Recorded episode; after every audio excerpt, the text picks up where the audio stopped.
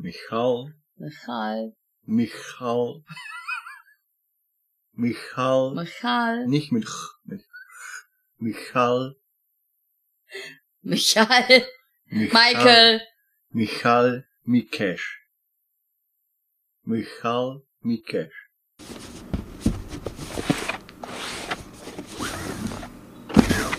Hm. Ist das gut oder kann das weg?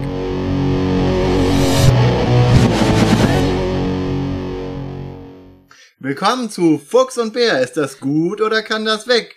Mit Martina und Björn. In dieser Folge auf dem Prüfstand Project L. Dum, da, da, dum, da, da, dum, da, da, dum, da. Ja, Ja. stimmt, man will es eigentlich die ganze Zeit summen.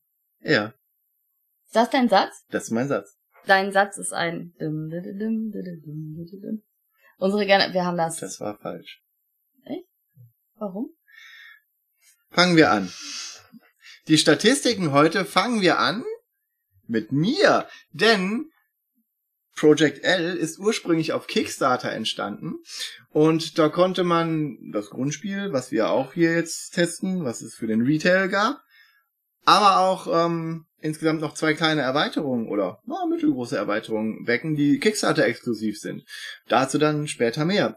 Ähm, der Kickstarter war im Zeitraum vom 12. Oktober 2020 bis zum 29. Oktober 2020 und ist, glaube ich, jetzt ausgeliefert. Nee, die warten alle noch. Echt? Okay, Ja. super.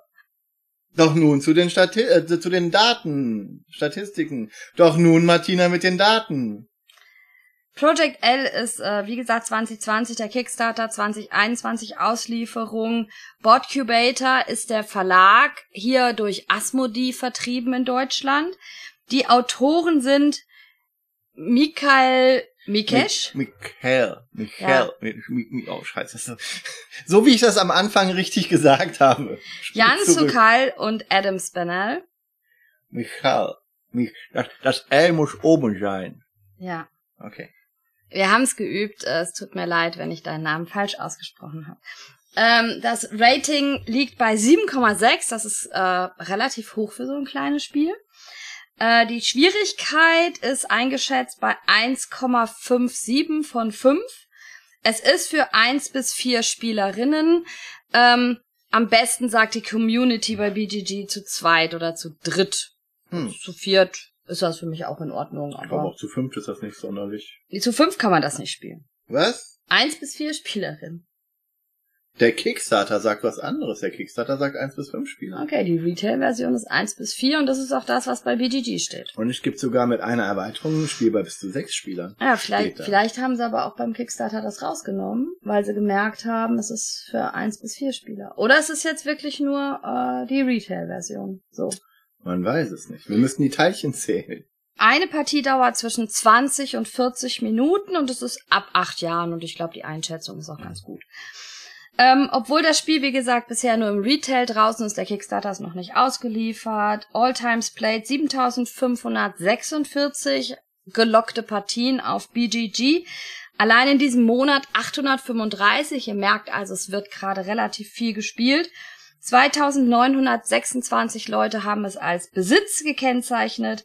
Im Overall Rank, das ist diese Liste, wo Gloomhaven auf Platz 1 ist, hat das Spiel die 1214. Aber was schon relativ interessant ist, auf dem Abstract Rank, ich wusste gar nicht, dass es den auch noch gibt, ist das Spiel auf 21 und das ist eine Liste, bei der Azul auf Platz 1 ist. Mhm. Ne? Also abstrakte Spiele. So, das zu den Statistiken. Tetris-Teile, wird hier oft gesagt, sind hier drin, ähm, ist nicht ganz richtig. Tetris heißt ja eigentlich vier, das sind eigentlich äh, Körper aus vier Quadraten. Und die gibt's hier zwar auch und auch alle Teile, die es bei Tetris auch gibt. Zusätzlich gibt's aber noch Teile mit drei Zwei und eins. Die aus zwei Quadraten, äh, drei Quadraten bestehen. Die gibt's aber nur in zwei Formen logischerweise.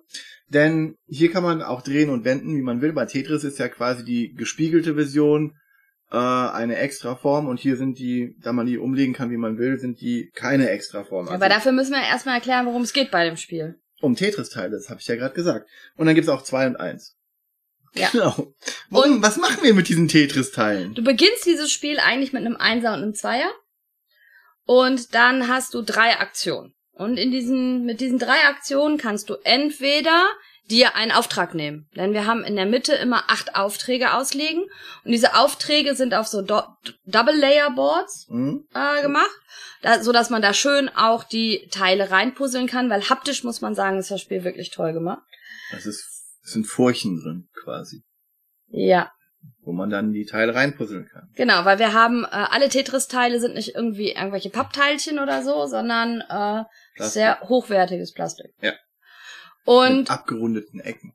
Und diese Aufträge, da gibt es zwei verschiedene Sorten von. Die leichteren Aufträge für den Anfang geben weniger Punkte, geben dir aber Teile, neue Teile. Also du hast dann zum Beispiel, dass du schon mal ein L puzzelst. Und wenn du das L puzzelst mit deinen Steinen, die du bisher hast, ähm, bekommst du vielleicht ein L oder ein Dreierstein oder sowas. Also Ja. die sind dann immer drauf gedruckt.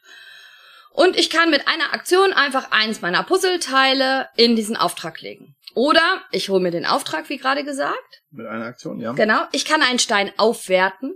Ne? Also wenn ich einen Einerstein habe, kann ich den gegen einen Zweierstein tauschen und so weiter. Oder ein Zweier gegen eine Reihe oder ein Dreier gegen ein Vierer. Oder einen Vierer gegen einen anderen Viererstein. Ja. Haben wir alle Möglichkeiten abgefrühstückt. Kann man auch runtertauschen? Äh, keine Ahnung. Ich glaube, das macht keinen Sinn. Da so nimmt man sich eher ein neues Teil. Ne? Genau, denn du kannst ja auch einfach einen Einserteil nehmen, neu. Oder du machst die Meisteraktion. Und ich glaube, das ist eine Aktion, die teilweise immer mal wieder falsch gespielt wird und die man am Anfang erstmal verinnerlichen muss. Denn bei der Meisteraktion darf ich in jedes, in jeden meiner Aufträge, die vor mir liegen, einen Stein legen. Die, diese Meisteraktion darf ich auch nur einmal machen, während ich alle anderen Aktionen mischen darf, wie ich will.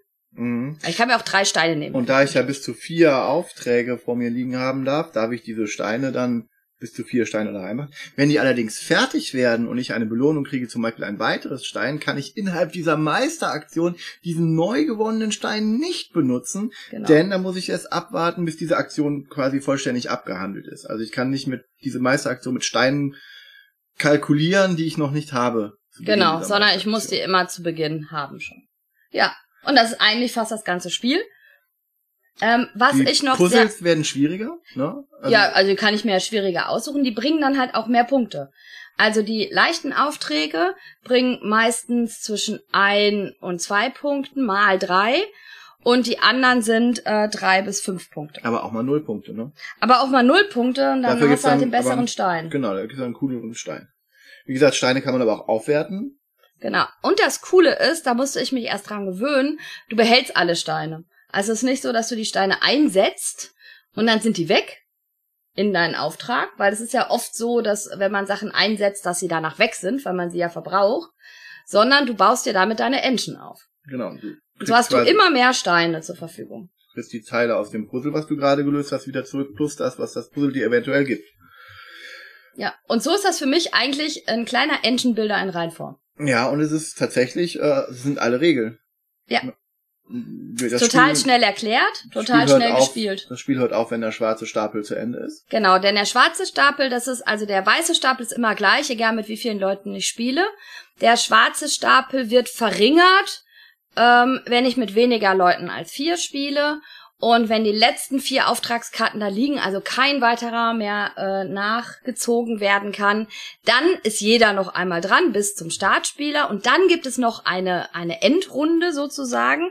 Und in dieser Runde darf ich nochmal alle Teile verpuzzeln, die ich möchte, kriege aber einen Minuspunkt für jedes Teil, was ich verpuzzle. Das kann sich halt manchmal trotzdem rechnen, wenn ich einen Fünferauftrag habe und da müssen nur noch zwei Steine rein, rechnet sich das für mich natürlich trotzdem, weil ich habe dann immer noch drei Punkte. Wenn ich zwei Minuspunkte habe. Sehr schön. Also das sind jetzt wirklich, das sind jetzt wirklich alle Regeln. Ihr könnt Ja. jetzt sofort losspielen und ja. Also erstmal das Design. Ist äh, total schön. Also wir haben eine tolle schwarze Schachtel. Also für die Leute, die ihre Spiele immer so gerade in Kallax-Regale stellen, ist das, glaube ich, so ein wunderschönes Spiel als Blickfang. Es sei denn, man mag so verspielte Das schon. Ja, okay. und nicht so, nicht so, nicht so Genau. Design. Genau. Also vom, vom, vom Design her ist es eine tolle Packung. Äh, was so, was so ein bisschen komisch ist, es steht kein Autor drauf. Also es steht wirklich nur Spiel drauf. Gut, beim Kickstarter ist das normal, aber bei ähm, es sollte mittlerweile so sein, dass die Autoren auch genannt werden, ebenso wie die, wie die Illustratoren. Ja, und zwar auf der Schachtel und nicht erst innen drin auf der Anleitung. Ja. Hinten drauf? Stehen die hinten drauf auf der Schachtel? Nein. Weiß ich gar nicht. Auch nicht Nein, der- auch nicht hinten. Na gut. Ja gut, wenn man das, wenn man Brettspiele als Kunst sieht, ist das ja vielleicht dann, hat der Autor sich dann dafür ausgesprochen, dass, äh, dass man dann trotzdem, naja gut, aber hinten drauf hätte man es schreiben können. Da steht ja auch aller mögliche andere Quatsch drauf. Äh, ja, ansonsten sehr formschönes Spiel. Äh, die Teile sind alle super, also diese Do Double Layer Boards, weil da hätte man jetzt ja auch einfach, wenn man es billig hätte machen wollen oder günstig, hätte man jetzt ja einfach nur normale Karten nehmen können oder hättest du deine Dann rutschen immer hin und dann her. rutscht ja, aber haben ja Dann kann ich auch Terraforming Mars spielen. genau, da haben äh, das haben andere Spieler auch gemacht, ne? Also dementsprechend äh, ich gucke jetzt nochmal hin, hier hinten stehen die Autoren wirklich nicht drauf und da ist echt doch hier ganz unten, Ganz klein, ganz unten. ganz klein ganz unten. Live nachgeschaut für euch. Ja. Ja, was hältst du denn von dem Spiel? Äh, ich spiel's total gerne. Ich fand's krass. Ich habe letztens zu zweit gespielt und da waren wir nach 15 Minuten fertig. Das hört sich gut an. Das war total schnell und fix. Und äh, viele Leute, die glaube ich sagen, ich mag keine Puzzlespiele, sind vielleicht erstmal abgeschreckt, wenn man sagt, man muss da so die Tetris-Teile puzzeln. Aber der Hauptmechanismus ist hier nicht das Puzzeln, sondern ist wirklich für mich das Engine-Building. Ja, der Puzzle-Aspekt ist tatsächlich im, im Hintergrund. Ja. Also, ob, obwohl es sehr Tetrishaft und so weiter aussieht, dann ja. Ja. Es ist eher im Hintergrund. Also die Erweiterung für Kickstarter exklusiv wären noch so extra Auftragskarten, mehr oder weniger, wo man dann so Bedingungen noch hat. Habe am Ende viele von den ähm, T-Teilen, es gibt noch Okay. extra Punkte und sowas alles. Das ist die eine Erweiterung. Dann gibt's noch eine Ghost-Erweiterung, die das Ganze auf sechs Spieler erweitert, weil da mehr Teile drin sind, aber da sind dann Level 5 Teile drin. Also in drei verschiedenen Formen Level 5 Teile, das heißt, da sind dann fünf Quadrate werden dann abgedeckt. Ähm, ob man das haben muss, weiß ich nicht. Bietet wahrscheinlich mehr Varianz. Vielleicht muss man es irgendwann haben. Da Das steht jetzt Kickstarter exklusiv drauf, aber ist die Frage, wenn das Spiel wirklich gut läuft, wo es durchaus Potenzial hat, ne, bei den, ähm, bei, ja, da müssen wir jetzt erstmal drauf warten, bis die äh, Leute, die es bei Kickstarter unterstützt haben, ihre Exemplare haben. ja, das, die, die werden dann wirklich wahrscheinlich zu Recht ein bisschen, aber vielleicht gibt's da eine Variante davon mit anderen Teilen nochmal, die man dann auch noch im Retail kaufen Ja. könnte. Das wäre eine elegantere Lösung, als genau die Expansions dann Ja. doch zu bringen, wo Kickstarter exklusiv draufsteht.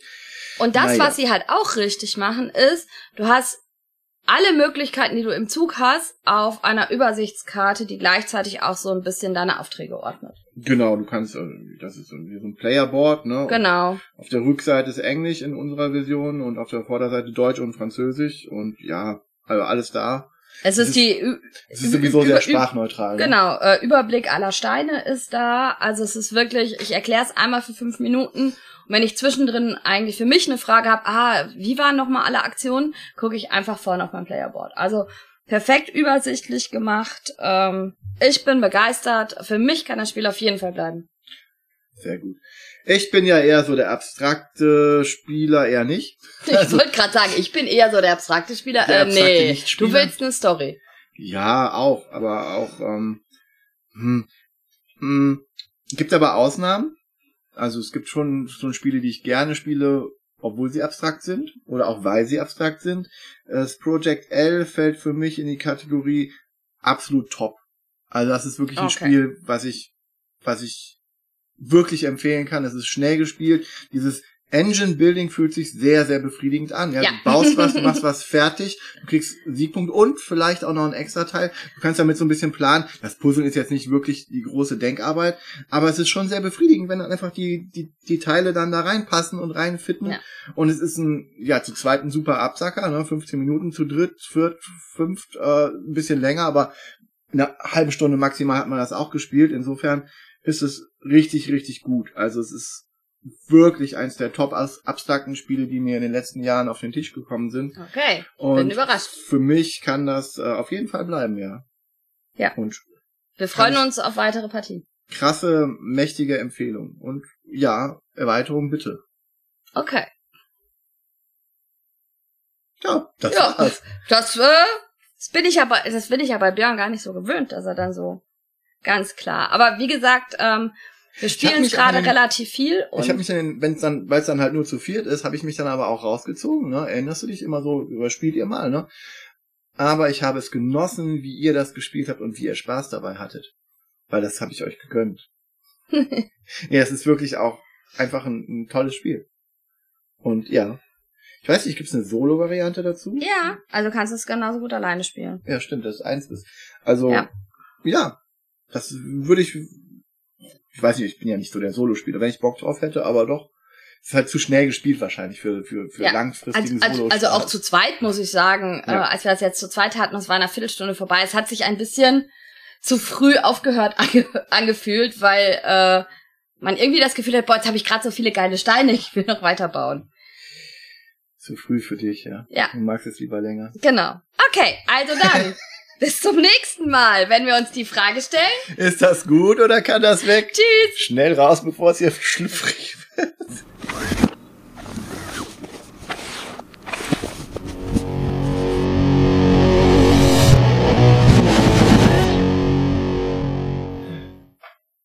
Dum da da dum da da dum da da dum dum dum da da dum da da da da da da da da da Müssen wir eigentlich GEMA-Gebühren zahlen? ich weiß nicht. Ich weiß nicht, wie man das summt. So falsch wie ich das summe, wird das auch keine GEMA-Gebühren kosten. Wir konnten keinen Übereinstand mit irgendeinem Lied feststellen bei Ihnen.